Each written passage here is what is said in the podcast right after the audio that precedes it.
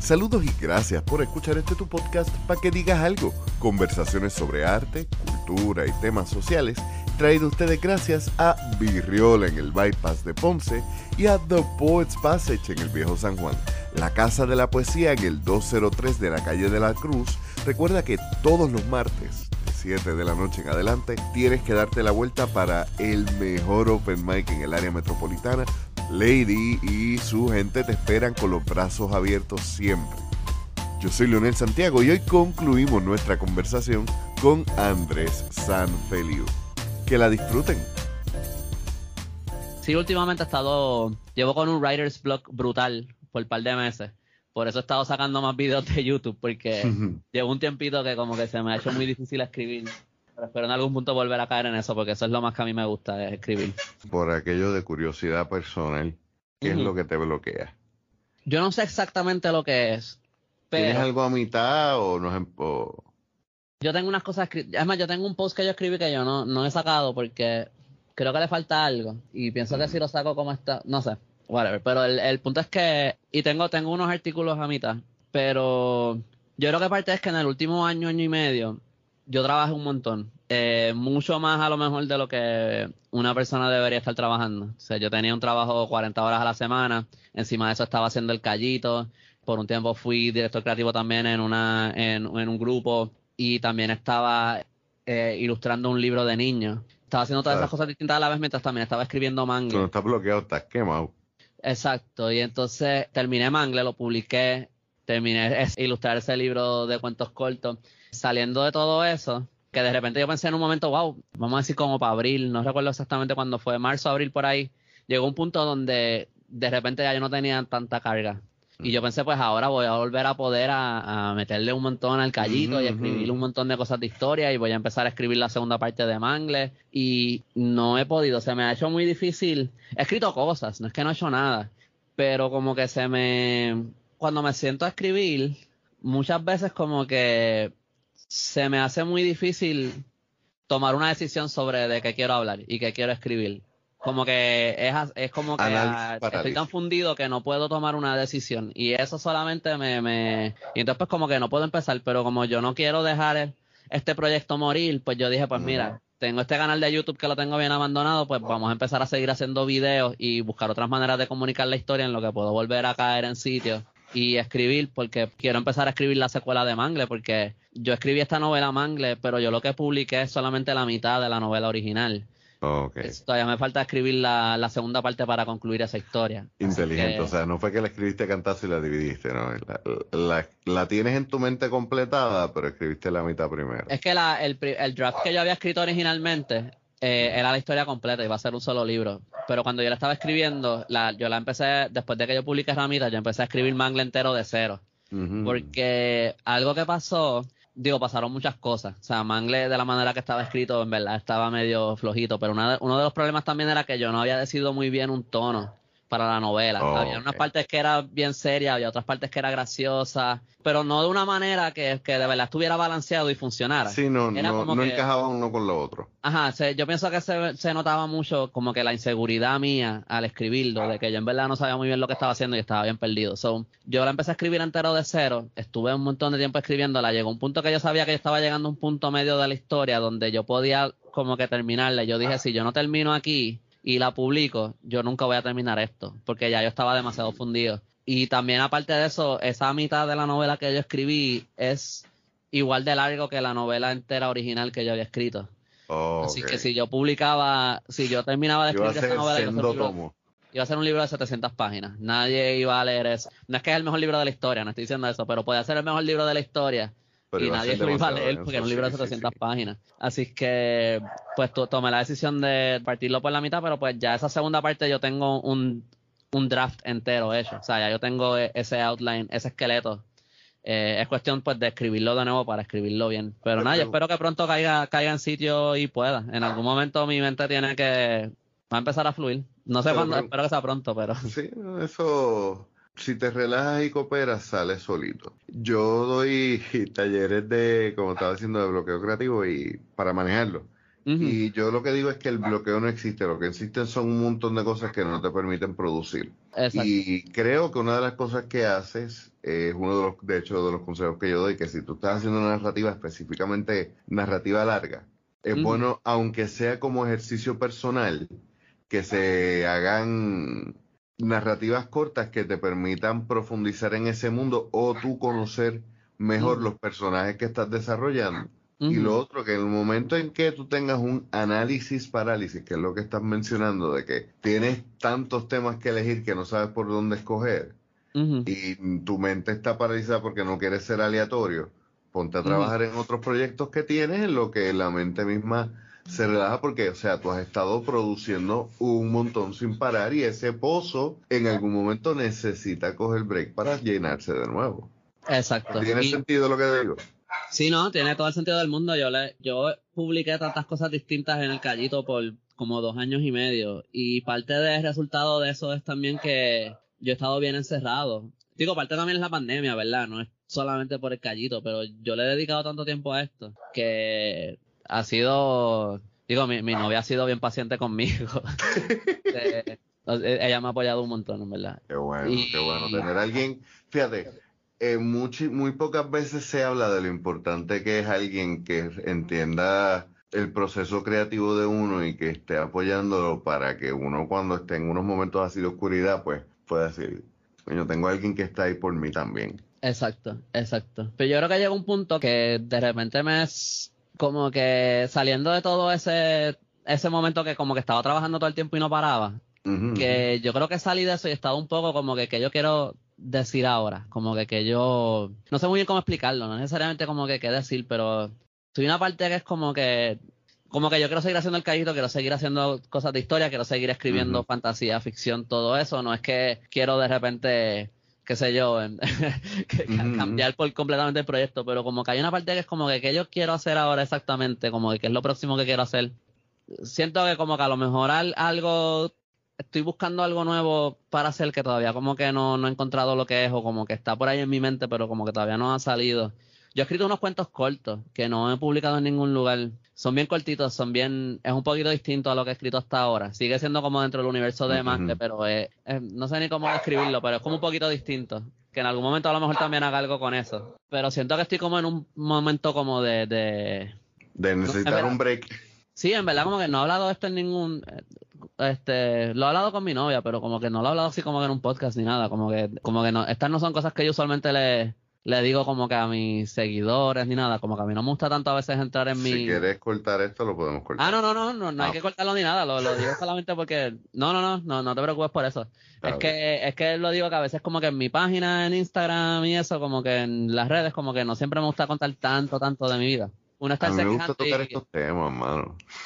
Sí, no, pero yo prefiero hablarlo así como en un podcast que decirlo en mi Instagram y que sea como que, ay, bendito, cogerle como que mi página en, sí no, como que mi página no está dedicada a, a, mí, tú sabes, es sobre otras cosas. Exacto, sobre otras cosas. Pero digo que me gusta hablar de esto porque la gente a veces piensa que el arte, la literatura e incluso el contenido aparece por arte de magia terminado completo y como si uno hubiera simplemente transmutado el pensamiento a la, o al medio en que lo utiliza. Y estos son los struggles que, tenemos todos los artistas que a veces decimos, ya yo he escrito sobre esto, ya se ha dicho todo, ¿qué voy a hacer ahora? Porque, o por el otro lado es como que tengo estos 8 o 10 temas que creo que son igual de urgentes e importantes y no sé cómo empezar. Y a veces lo difícil no es crear la obra, es tomar las decisiones, el tomarse el tiempo y el, y el volver a, volver a ese ruedo, ¿no? Exacto. Y son cosas que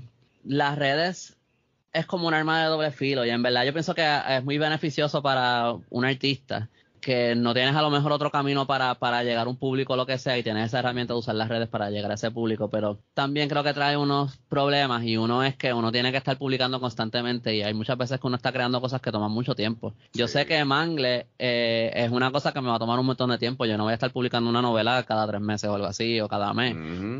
Eh, probablemente me va a tomar un año, año y medio escribirlo. año, año no, definitivamente mínimo año y medio. Cuando yo escribo un post para Instagram, a veces un post cortito, para Instagram solamente me puede tomar ocho horas, me puede tomar dos días, tres días escribir un solo post para Instagram. Son cosas que toman un montón de tiempo. Un video para YouTube, antes a mí me tomaba dos semanas, ahora, ahora lo puedo hacer como en tres días, pero siguen siendo tres días completos de trabajo para un video de YouTube solamente. Eh, ¿Tres días porque ya llevas cuánto tiempo haciendo videos para YouTube? Como un año, bueno, empecé hace un año, pero en verdad hubo mucho tiempo que yo no subí nada, lo tuve bien abandonado.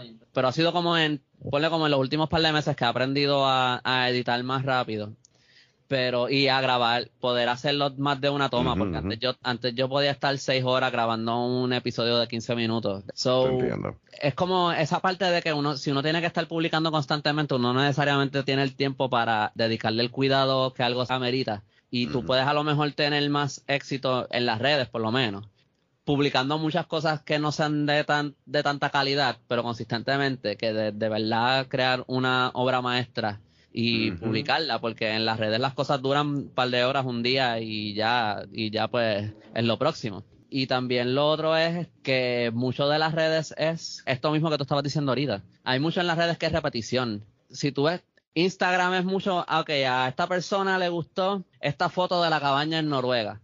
Así que vamos a subir, a subir 3.500 fotos más de la misma cabaña en Noruega.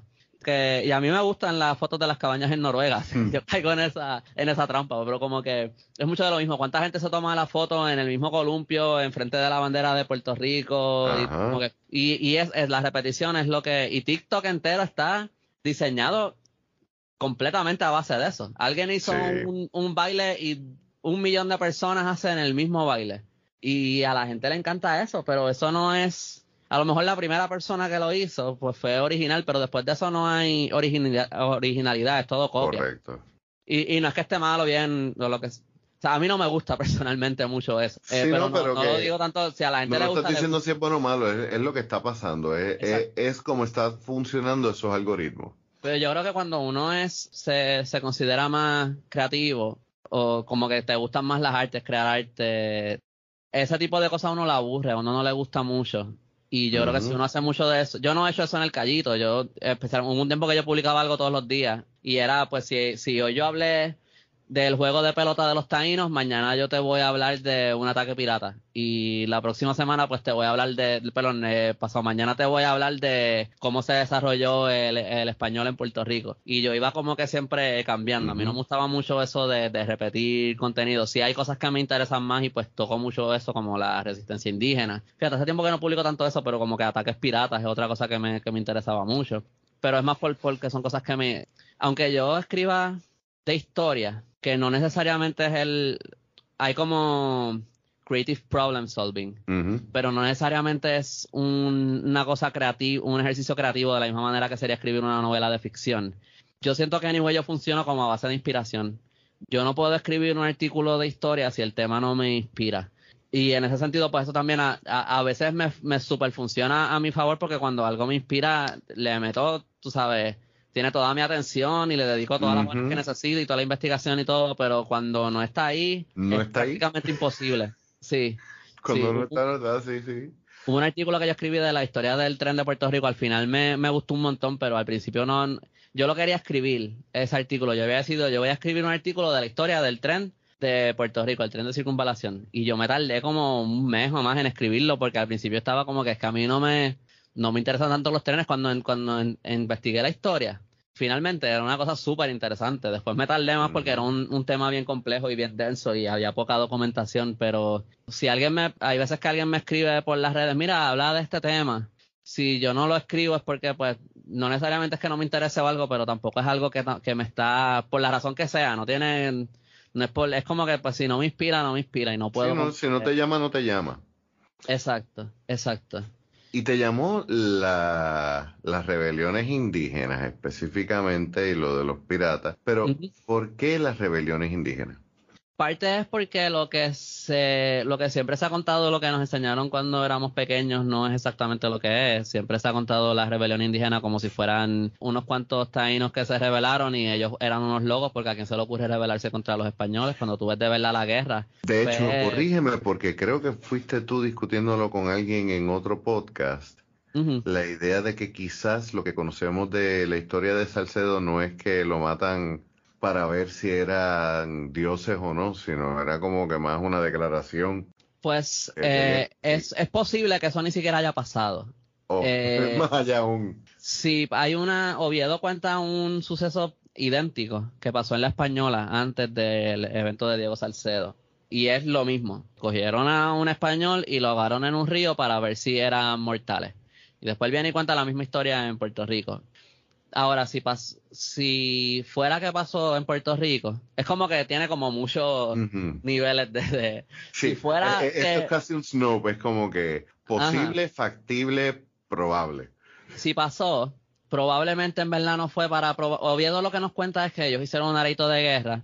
Yo pienso que tiene que haber sido más de un areito de guerra porque no me tiene sentido que ellos, ellos determinaron que, que, tenían que determinar si los españoles eran mortales o no y que antes de decidir si ir a la guerra si ellos no podían matar a los españoles, pues no había punto de irse a la guerra, ¿verdad? Y entonces pues deciden que van a, eh, van a matar a, un español y eso le toca ahora a Giovanni, entonces nada, terminan ahogando a Salcedo por no contar toda la historia. Yo pienso que tiene que haber sido más de un areito de guerra porque como tú vas a planificar los próximos pasos y todavía, todavía tú no has decidido si van a ir a la guerra porque todavía tienes que probar primero si él... Pero anyway, Jalisco Padillo y, y, otros historiadores también, yo no creo que él es el único. Es más, ahora no me acuerdo si fue él o si fue Francisco Moscoso, que, que yo leí que lo decía, pero yo creo que esto lo dicen eh, más, de una, más de un historiador. Si ellos de verdad ahogaron a Salcedo, es posible que fuera más como una, una declaración de guerra que como un experimento. Porque ya ellos tenían que saber que podían matar a españoles porque en la española ya habían ocurrido batallas y ya llevaban para el momento que estalla la rebelión indígena en Puerto Rico, ya los españoles llevan en, la española como 20, 19 años, 19 años, ¿verdad? So, ya ellos habían visto españoles morir. Estaba lo del el fuerte este de Navidad, está, como que hay, no tiene sentido que ellos de verdad pensaran que ellos no podían matar a un español. Ahora, también hay otro dato interesante. A mí me interesa esto y yo no sé si es que yo nunca había escuchado a alguien decir, esta yo me siento que es algo que yo encontré, yo no, yo no lo encontré obviamente, pero como que yo creo que a lo mejor nadie le había dado mucha cabeza a esto. Eh, Oviedo nunca le pone un nombre a Salcedo, él solamente dice un mancebo llamado Salcedo, él nunca dice que se llamaba Diego. Había un Diego Salcedo en la española, que era otra persona mm. distinta, pero él solamente dice una persona que se llamaba Salcedo. Y yo no he visto en ningún otro lugar que mencionen a un Diego Salcedo. Yo no estoy seguro. Yo creo que yo busqué en las cuentas reales y yo no lo encontré pero no estoy 100% seguro de eso, así que no me puedo tirar de cabeza con eso. Pero si estoy correcto en eso, o sea, si yo pensaría que también eso sería otro punto, si de verdad no aparece en ningún lado, sería otro punto a favor de que a lo mejor él no, digo, puede ser que no aparezca porque no tenía propiedad, pero eh, si no aparece en ningún lado también yo creo que es otro punto a favor de que esto pasó o no. Este Salcedo existió, ni siquiera tiene nombre. Salcedo yo creo que era un lugar en España, si no me equivoco. So, no sé, hay demasiadas cosas que apuntan a que eso posiblemente es una leyenda y no pasó. Pero a mí me gusta como símbolo de como que de resistencia, de como que esta declaración de que tú no eres un dios, como que... Sí, eh, eh, yo creo que, que, la imagen retrata muy bien en la, en la imaginación del boricua y, y es bonito tener eso, yo creo que desenterrar los que se resistieron no hace mucho yo estuve en un conversatorio que lo tengo por ahí grabado de la gente de Colectivo Moya, Proyecto Coco y Proyecto Nangoba, específicamente de las rebeliones de, los de los negros esclavizados y hablaban de Ciorro. Son momentos que, que yo digo, Puerto Rico necesita películas de eso.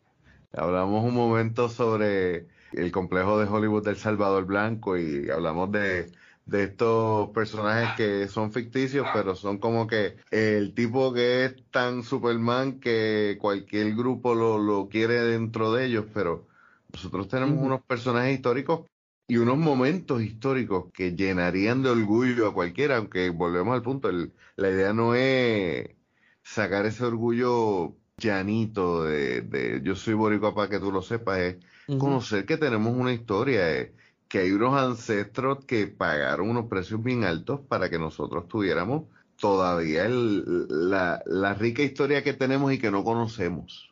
Exacto, sí, algo que a mí me... Eh, esto es como un, a lo mejor un tema como medio complejo, eh, o sea, no complejo, pero como que también es otra cosa que yo creo que tiene como unos cuantos niveles. Cuando hablan en Estados Unidos de representación en el cine, en las películas y eso, es como por un lado, me gusta que estén haciendo eso. Por otro lado, me molesta un montón que siempre lo presenten como que el, punto es la representación y que el punto no sea la historia, porque yo pienso que la representación sería más efectiva si tú no lo estás vendiendo como que, ah, mira, la, la mujer superhéroe. Es como que es una película de superhéroes el héroe es una mujer y, ya. y entonces y ya. Y entonces como que y tú lo ves en la historia tú no me lo tienes que estar diciendo y dándome con la dándome por la cabeza con eso. Y no si la película es buena es buena. Yo, yo en verdad no sé tampoco de que no me va a gustar la película porque es la representación de la mujer también eso es otro tema aparte. Pero cuando están hablando de representación eh, lo pensé mucho cuando pasó la película de In the Heights que estaban criticando mucho porque los actores en esa película pues eran más claros de piel de lo que normalmente vive en esa área de New York. Eh, entonces como que hay como unas cuantas cosas ahí, como que primero entiendo el punto, no, no, no pienso que no es un punto válido ni nada, pero sí también pienso que es un poquito noto mucho que de repente cualquier película con algún tipo de representación se, se convierte tan polémico dentro de a lo mejor las mismas personas que quieren esa representación que yo pienso que a lo mejor hasta la señal que le están dando a Hollywood es yo no voy ni a seguir tocando estos temas porque lo único que hacen es meterme en problemas. Es como que, y ahí tampoco es que me estoy tirando súper del lado que estoy en contra de que haya esos debates ni nada. Pienso que es importante mm. tener esas conversaciones, pero como que son preguntas que me hago, tú sabes, como que no, no, ahí no estoy cogiendo un lado en el debate, pero como que son como que preguntas que yo me hago a veces. Pero cuando pasó eso de esa película, yo lo más que estaba pensando era, ¿cuándo Hollywood ha representado a un puertorriqueño en Puerto Rico que habla español? Porque somos ciudadanos americanos, ¿no? Eh, ¿Verdad? Por ahora, espero que, que, no sea por siempre, pero como que ahora mismo son lo que somos. Y Hollywood nunca nos ha representado a nosotros. Hay una película que se llama Assassins con Antonio Banderas y Sylvester Stallone, que ellos vienen a Puerto Rico y ellos van a la parada del Día de los Muertos en Viejo San Juan y sacan un pasaporte para venir para acá. Como que, como que ese es como el, y normalmente si nos representan, nos representan como inmigrantes en Estados Unidos y es bueno que se represente eso porque eso también es un aspecto de la realidad del puertorriqueño, pero no es mm. todo. Y por otro lado también entonces es como que, bueno, pienso que es bien hipócrita que estén hablando de representación y en verdad no estén representando a, todo el mundo. Pero por otro lado también, obviamente yo prefiero que Hollywood no sea el que nos esté representando, que no sea un un gringo el que nos está representando a nosotros, que seamos nosotros mismos haciendo nuestras propias películas. ¿Qué está pasando? Precisamente. Eh, obviamente que no llega al... Pero en ese sentido es como que ese reclamo de representación a Hollywood, hay veces que como que me... Tiene esa cosita que me molesta, que es como que, pero esa representación que nos están dando, anyway, no es... sí, porque es que, es no que en inglés hay un término, tokenism, donde tú tienes a una persona para representar a un grupo, pero no porque te interese que haya una equidad, sino porque tienes una cuota que llenar. Y esa es la ficha del tranque o de, o de, decir, mira, si yo, yo los estoy representando. Y como tú dices, la historia, si es buena, es buena, no importa quién lo haga, pero cuando el personaje lo usa simplemente para decir, eh, yo soy liberal o yo no soy racista, cae en, en, eso mismo que quieres criticar al dar esa representación. Y muy importante lo que dices también, el hecho de que Hollywood no es la única forma de hacer cine ni el único lugar. De hecho, a mucha gente se le olvida, por ejemplo, que India produce más películas que Estados Unidos. Y que una de las películas más taquilleras del mundo ahora mismo es una película de, de, de India, creo que es, se llama RRR. Algo así. No la he visto. No la he visto, pero es, supuesto, aparentemente globalmente es, rompiendo todos los récords. Sí, porque eh, parte de los problemas que tenemos nosotros como colonia es que nosotros vemos primero el mundo a través del crisol de quien nos ha colonizado y nos mantiene aquí.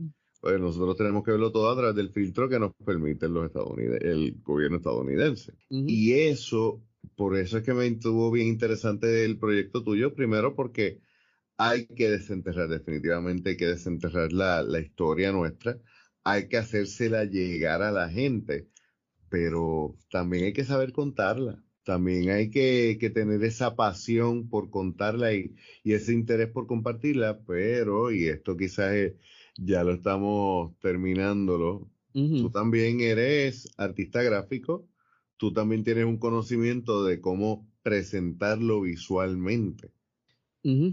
Que eso son cosas que incluso si no estás haciendo arte gráfico, a la forma de, de tú describir la historia, de contar la narrativa, por eso es que contabas la de perro y yo estaba ahí. porque tú lo estás viendo todo, tú estás presenciando no solamente la historia, sino tú, si tú eres artista visual primero, tú vas a ver la imagen completa, ¿no? Sí, eh, gracias. Eh, yo también, sí, es que yo pienso que si, si uno sabe, si uno es artista por algún lado, no es que uno lo pueda hacer todo, yo no sirvo para música, por ejemplo, mi papá es músico, yo no sirvo para música, pero pero como que hay a lo mejor otras ramas que uno puede entrar más fácil porque tiene cierto conocimiento, como que hay parte del proceso de lo que es escribir que es bien parecido a lo que es el proceso de hacer una ilustración. O sea, tú pasas por bocetos, eh, uno, uno pasa por críticas de personas que te dan opiniones y cosas, y cuando tú estás estudiando arte, tú pasas por mucho de eso, especialmente cuando estás también en arquitectura, te dan unas críticas bien fuertes y uno va aprendiendo a, a, ir mejorando a base de eso y coger esas críticas y ver cómo tú las interpretas y las usas. O sea que hay mucha eh, maneras en que esta, esas distintas disciplinas se entrelazan. También algo que una herramienta, como que ser artista gráfico es una herramienta brutal eh, para mí como autor porque yo puedo hacerlo todo yo, es editar. Yo puedo, yo hice la portada, yo monté el libro por dentro, yo lo, yo lo hice todo. Yo le hice, creé un font para hacer el título de Mangle, como que yo he podido hacer todo eso. Lo único que yo sí necesito es un editor y eso es importante que lo haga una persona que no seas tú. Ramitas lo editó eh, mi novia y mi mamá porque no tenía budget, hicieron un trabajo brutal y me ayudaron un montón y sacaron su tiempo para leer ese libro dos veces, tres veces, como que para ayudarme. Ya para Mangle, pues ellas también lo editaron, pero después también yo eh, ahí sí pues contraté a, a, una editora que me lo editara, pero... ¿A quién? Eh, Las Marías eh, ah, editorial Las Marías. Pero, ah, atándolo a lo que estábamos diciendo ahorita de Hollywood, a que by the way, una película que me gustó mucho que como que es básicamente de representación es la de Prey, de Predator. Eh, y una de las cosas que me gustó, que es algo que me, me, no me gustan a veces cuando hacen estas películas, que tú ves que el punto de representación es que el, el héroe que sea una minoría, cuando es una película de acción o algo así, usualmente ese personaje, si lo hicieron solamente con la intención de representar y no les importa más nada, ese héroe nunca coge ningún golpe, todo lo hace perfecto, todo le sale bien siempre. Y yo pienso que hay una lección de aprender de Die Hard, que Bruce Willis llega todo jodido al final. Sí. Este, como que tú tienes que ver que el, que el personaje es falible. Exacto. Exacto, tú, tú, el, héroe tiene que ser vulnerable y, y Prey hace eso una cosa brutal. Pero mm, una cosa que es para mí bien importante de la escritura y que, que pienso que es algo que no se le está sacando, bueno, no es que no se le está sacando todo el potencial porque las personas que escriben lo están haciendo, pero que a lo mejor no hay personas que no lo ven de esa manera. Es que si nosotros estamos hablando de representarnos y de contar nuestras historias, yo no, a mí no me interesa ir a pedirle a alguien represéntame. No, yo me voy a representar. Exacto. Y, y para hacer una película tú necesitas un budget. Y eso significa entonces que los efectos especiales, los lugares a donde va a visitar el, héroe, los actores que tú vas a tener, toda la cosa, todo eso tiene un precio y eso va a ser el límite de lo que tú puedes hacer o no hacer en una película. Pero cuando tú estás escribiendo una novela no hay budget. está el budget de producir el libro, pero eso no, no importa. Eh, el, sí, el budget está en la imaginación del lector, básicamente. Exacto, pero el héroe puede ir a Marte, puede cruzar la calle y, y, te va a costar lo mismo. Como que no es lo que es tu imaginación y en ese sentido escribir, escribir la historia, tú sabes, todo lo que yo hago con el callito, eh, lo que yo hago con mi novela, con mi, con Ramita, pues yo puedo contar, yo quiero hacer eso, contar historias tipo, bueno, no quiero decir, no quiero reducirlo a Hollywood, porque no es que yo esté escribiendo necesariamente un blockbuster, pero una historia de aventura, de acción, de fantasía, de magia, de y yo puedo imaginarme lo que, lo tú sabes, lo, lo, que vaya para la historia. No estoy limitado por un budget ni por lo que Hollywood me vaya a dejar hacer o no hacer. Y en ese sentido, pues, escribir te, hable, eh, nos abre muchas puertas para eh, decir cosas que no podemos hacer de otra manera. Nosotros no necesitamos, escribiendo, nosotros no necesitamos que alguien nos dé permiso para expresarnos. Y pues eso es una herramienta bien brutal que nosotros tenemos. Y que, by the way, también es algo que tiene un privilegio que nosotros tenemos, o sea, los, puertorriqueños del mundo, pero los puertorriqueños que tenemos ahora, que casi todo el mundo puede por lo menos leer y escribir. Eh, hace 70 años, 80 años, la mayoría de la gente en Puerto Rico no sabía leer ni escribir, y eso fue así por casi toda nuestra historia, pero ahora nosotros tenemos la capacidad de contar nuestra historia. Y, y las plataformas y medios para compartirlo y contarlo a un nivel mucho más cogernoslos en serio. A veces uno piensa que cuando uno era chamaquito empezaba a escribir esto y no se da cuenta de de lo apasionante que es el mundo de la literatura y de todas las horas que uno le metería después, ¿verdad? Creando ese mundo, porque yo no sé si te pasa a ti, pero para mí el proceso de escribir e, es fascinante, o sea, el yo contarme la historia a mí mismo como, como el escritor lector mientras la voy desarrollando, para mí es un juego, es un juego de video en mi cabeza. Sí, sí, no, es una cosa, es como una de las cosas más difíciles que yo he hecho en mi vida y también es una de las cosas más, eh, ¿cómo se diría?, eh, gratificantes a la misma vez. Yo escribir una novela, hasta lo que yo hago, a veces yo lo veo todo como si fuera una sola cosa, como que la novela, eh, los cuentos cortos, el callito, es todo como una sola cosa bien grande, donde por un lado te estoy contando la versión fantasía de la historia y por otro lado te estoy contando lo por lo menos lo más real que yo puedo de la historia. So, vamos a decir la versión real de la historia, pero pues yo sé que eh, dentro de eso... los ah, hechos que inspiran la historia. Exacto, y, y como que... Y todo es como parte de lo mismo. Y en ese sentido es como... Yo nunca había... Como que para mí todo es como... Es que tampoco quiero sonar bien como mierda, bien arrogante, como creo que soy más de lo que soy o algo así, pero como que es como una obra de arte inmensa que, que es un universo extendido, o sea, eh, no es el come mierda el decir esto es bien grande. Tú no estás diciendo que tú eres el mejor, que no hay nadie que lo haya hecho, que nadie lo. No, no, no, estás diciendo las cosas como son, tú sabes, tu trabajo. Tú ni siquiera has dicho si es bueno o es malo. Lo que estás diciendo es extenso, profundo y bien estudiado. Yo espero que a la gente le guste, pero hasta ahí me, me, atrevo a decir. Cuando la gente me, me, me dice que les gustó, este, pues me, me pompeo hasta ahora no he recibido críticas malas de mi, de nada del, por lo menos de, tú sabes, de mangle, de ramita.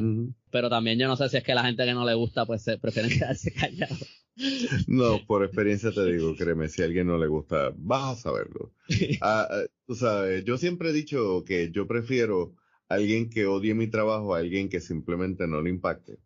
Porque si a alguien le molesta al punto de criticármelo, por lo menos voy a tener algo que, que entretener ahí y buscar que pulir. Claro, no todas las críticas son buenas, ¿verdad? Pero hay veces que duele, hay veces que duele, hay veces que uno como, no sé por qué, hay veces que como que uno lo, por lo menos a mí, como que hay veces que jode y hay veces que uno lo coge como que pues, esa es su opinión y ya. Yo, sí, fíjate, es que por lo menos si a alguien no le gusta, por lo menos tú sabes que lo leyo. Y yo creo que uno, lo que uno escribe, que uno publica, que uno quiere que la gente lea, pues uno quiere que la gente lo lea, tú sabes. Y como que eso es parte del, del, como que si tú escribes una novela y nadie la leyó, uno a lo mejor se puede sentir como que la obra está un poquito incompleta porque no llegó a lo que... Porque no terminó esa conversación que tenías que tener con el lector. Es como, sería como, como los stand-ups en la pandemia que grababan stand-ups como que frente a una computadora y no tenían el público riéndose. Sí, sí. So como que uno se alimenta de, Obviamente cuando uno escribe una novela o algo así, pues el, e, eso viene después. Exacto, eh, Pero eh, yo, por ejemplo, yo me pasa con, con, cosas de historia. Ahí sí a veces yo, eh, pues uno recibe alguien que se molestó con lo que escribí o que se molestó con cómo lo escribí. Especialmente esos artículos al principio. Yo me acuerdo, no sé si fue el que daba Iván, era de Ponce, porque ese tenía muchos chistes de, de, Ponce. Alguien se ofendió de que le estaba faltando el respeto a la historia. Y, pero es que mi abuela siempre se pasaba diciendo Ponce es Ponce y lo demás es Isla. Y entonces pues yo... Pero por lo menos yo veo que cuando alguien se molesta con lo que yo escribo, le importó. Exacto, hubo una reacción. Exacto, y, no es tanto que yo lo escribo por provocar a la gente, pero si yo veo que, como por ejemplo, pasa mucho con, con los mismos artículos de la resistencia indígena o algo así, que hay gente que sigue diciendo que no, que los españoles no los mataron, que si no fuera por los españoles seguiríamos viviendo en bohío, que si esto, que si lo otro, como que justificando, diciendo que no pasó así o qué sé yo. Pero yo veo que la hay una recepción tan emocional que yo veo que hay una conexión emocional con esa historia, aunque no estén de acuerdo, aunque no me lo crean. Yo pienso que hay una parte ahí que es que como una negación de que como esa historia, la historia es lo que pasó en verdad es tan horrible, no es una historia feliz, no es una historia de, de donde los españoles vinieron aquí y nosotros les dimos la bienvenida y, ¿verdad? Inicialmente pues, pasó algo así, pero después como que no, pero como que nosotros no aceptamos de verdad esto aquí, fue algo forzado. Esa idea yo creo que a la gente le, le, molesta mucho y entonces yo pienso, es como que no lo como que hay una conexión con esa historia, pero como que no lo pueden aceptar a la misma vez. Y yo pienso como que pues me afecta mucho a veces esos comentarios, porque es la verdad, no, no puedo mentir. Hay veces que no, pero hay veces que de verdad me afecta. pero también pienso que es bueno que estoy viendo que, aunque nunca vayan a cambiar la opinión, ¿verdad? Yo no, mi intención nunca es convencer a nadie de nada, pero como que veo que hay algo ahí. Y, y, creo que eso va a lo que tú dices, a lo mejor de que a lo mejor alguien odia algo que tú, que tú hiciste, pero hubo cierta conexión con eso porque lo, lo no sé, no sé cómo explicarlo. Lo moviste, sí, no, lo moviste y, y, cuando hablamos de, de, cosas históricas y ya vamos cerrando, ¿verdad? Gracias por el tiempo. que, sí, no, no, no, para nada. Gracias a ti por el tiempo, pero es que, y esto fue un comentario que una vez yo me senté a hablar con el viejo mío cuando empezaron a hablar de, de derrumbar estatuas. eh, yo le decía a él que yo no tenía ningún problema con que derrumbaran las estatuas, especialmente en Estados Unidos, porque muchas de esas estatuas en realidad no son, no son ni siquiera monumentos históricos, eh, muchos de ellos en realidad habían sido puestos como respuesta a los movimientos de Martin Luther King, Malcolm X, etcétera. Y yo le decía, mira, estas personas está bien que los tengamos en los museos porque son parte de nuestra historia, pero no ten, yo no tengo por qué aplaudirle eso. Y entonces dice, pero, pero eso es negar parte de tu historia. Y ahí fue que yo entendí dónde es que la gente le incomoda y le jode porque nos guste o no, son parte también de nuestros ancestros. Y hay gente que, que, no puede, por ejemplo, lidiar con el hecho de que tú y yo estamos aquí porque un español violó una indígena. Y porque secuestró negro. O sea, y tener que entender que sí, eso es parte de mi familia. Y eso es parte de nuestra historia. Para mucha gente, no es simplemente un dato histórico, sino una píldora como que demasiado pesadita de tragar.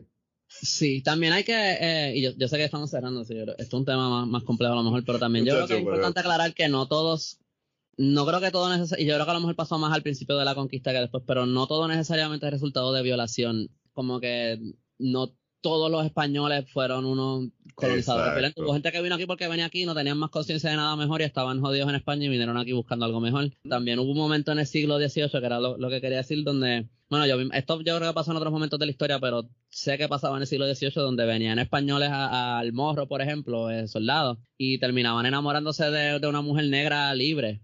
Eh, no esclava y se casaban con esa persona, pero después a esos hijos los trataban como si fueran ilegítimos, como si fueran bastardos, como si fueran el producto de un crimen. y, y, que también creo que es importante estar consciente de que, de que hay dos cosas, porque creo que también si se mira como que todo fue violación, entonces también creo que le puede dar un poquito de legitimidad a algo que no necesariamente... Que, quise tirártelo para empujar a ver si te ibas por ahí, gracias por eso.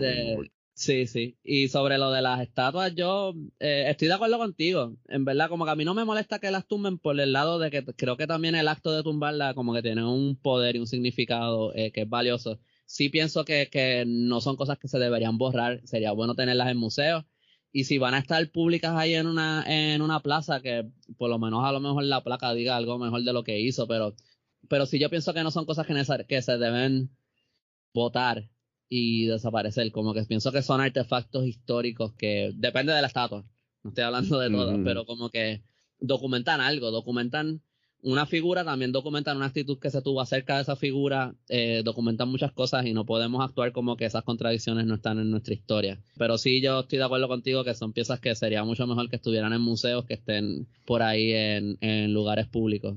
Yo creo que la conclusión de esto es, nosotros no queremos reescribir la historia, nosotros queremos conocerla tal como fue en lo más posible que podamos desenterrar esos hechos. No es verlos con el filtro de, de, los valores y las sensibilidades que tenemos hoy en día, es entender que llegamos a quienes somos hoy en día porque hemos ido creciendo y quizás estamos hoy en el lugar donde estamos porque hemos olvidado muchas cosas de lo que hemos crecido.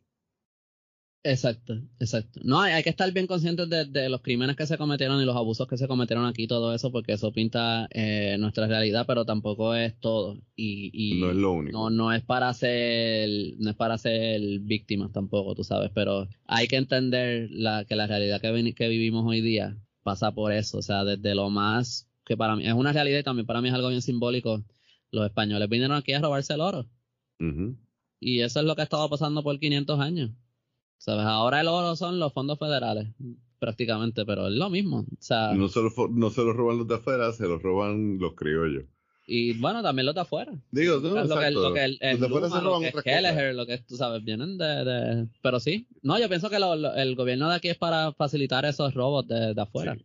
Y, y de cierta manera eso a, a super grandes rasgos, obviamente, pero eh, eso, es- eso siempre ha sido nuestra realidad y nosotros seguirnos culpando a nosotros como que estamos jodidos por culpa de nosotros, cuando a través de 500 años de historia y por los primeros 450 años, no, los primeros 450 años desde la conquista española, no desde que eh, no de población en Puerto Rico.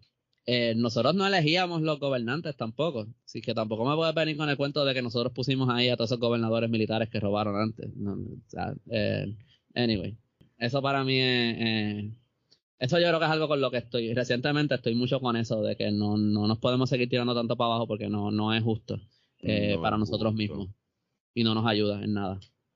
Bueno, mi hermano, gracias. Antes de irnos, ¿dónde te conseguimos? ¿Dónde conseguimos tus libros? Pueden entrar a mi website, elcallito.com. Ahí van a encontrar los links para comprar mis libros en Amazon, libro 787. Eh, no estoy seguro si en The Bookmark quedan copias de ramitas. Puede ser que quede alguna. Eh, están en Huella Local, están en Book Recons. Creo que en el Candil también quedan copias, pero no estoy 100% seguro. Y eh, en Amazon es donde siempre hay. También en mi blog pueden, en mi website pueden encontrar mi blog de historia. Eh, ahí yo comparto artículos más largos de la historia de Puerto Rico. Si entran a mis redes sociales van a encontrar Ahí yo comparto también los links para los artículos y eso, pero co- comparto escritos más cortos de historia, de temas que se pueden pues contar, ¿verdad? En 2000 caracteres o menos. Y también me pueden buscar en YouTube. En todo esto me buscan como el Callito. En Instagram es el underscore Callito.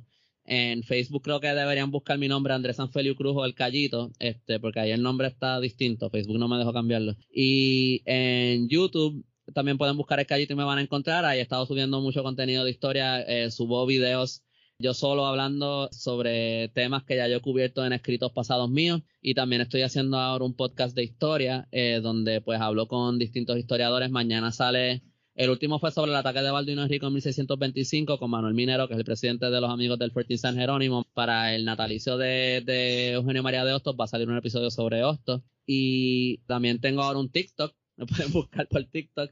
Soy un desastre en TikTok, pero lo tengo ahí. Este, ahí yo subo pues clips cortitos de los, de los videos que subo a YouTube. ¿Cómo Y- se llama el podcast que no dijiste el nombre? El Callito Podcast. Está Ah, todo ahí en, en YouTube. O sea, es todo video y video. Le estoy diciendo podcast porque son para diferenciar lo que son entrevistas de lo que soy yo solo hablando, pero en verdad vas a entrar Sí, a no, es YouTube que- y está todo ahí junto. Te lo pregunto Yeah. porque es que como aparecen tantos podcasts donde tú has participado últimamente que... Ah, sí, que- no, hay mil podcasts donde, donde me vas a ver, pero este, este, bueno, no mil. Ese es el tuyo. Ajá. Y también yo hago uno los lunes que se llama Resaltador de la Realidad, que ahí hablamos de política, ese es en vivo, eso lo pueden buscar, ese proyecto no es mío, pero pues llevo un año como parte del elenco, sale todos los lunes en vivo por Facebook, YouTube y creo que Twitch, y después anyway pues este se quedan los videos por ahí, los suben también a Spotify, y pues ahí hablamos siempre de, pues es comentando sobre la noticia más grande de, de la semana en política, y si no ha pasado nada, entonces hablamos de, de algún tema histórico también para pues contextualizar esas cosas de- del presente.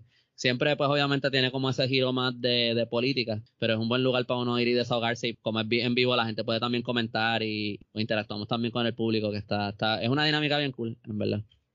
Bueno, pues muchas gracias, mi hermano. Como siempre también en las notas del episodio van a tener los enlaces para todo lo que eh, Andrés ha estado mencionando y también... Ah, también, mala mía, te está no, cerrando. Tengo una tienda online donde pueden ah, esto no tiene video, pero es esta t-shirt que tengo aquí, que es de Diego Salcedo, Oh, ahorita. hablando de Salcedo.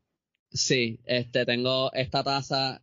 Es medio casualidad que todo lo tengo aquí ahora mismo enfrente con el branding, este, pero tengo tazas de café, la gorra que siempre uso en los videos, este, y tengo otras t-shirts y otros productos ahí, tengo unos posters. Si entran a mi website, arriba va a decir en algún lugar, creo que es Shop o Hot Tropic, porque es una tienda vieja que tenía y whatever, ahí subí las cosas.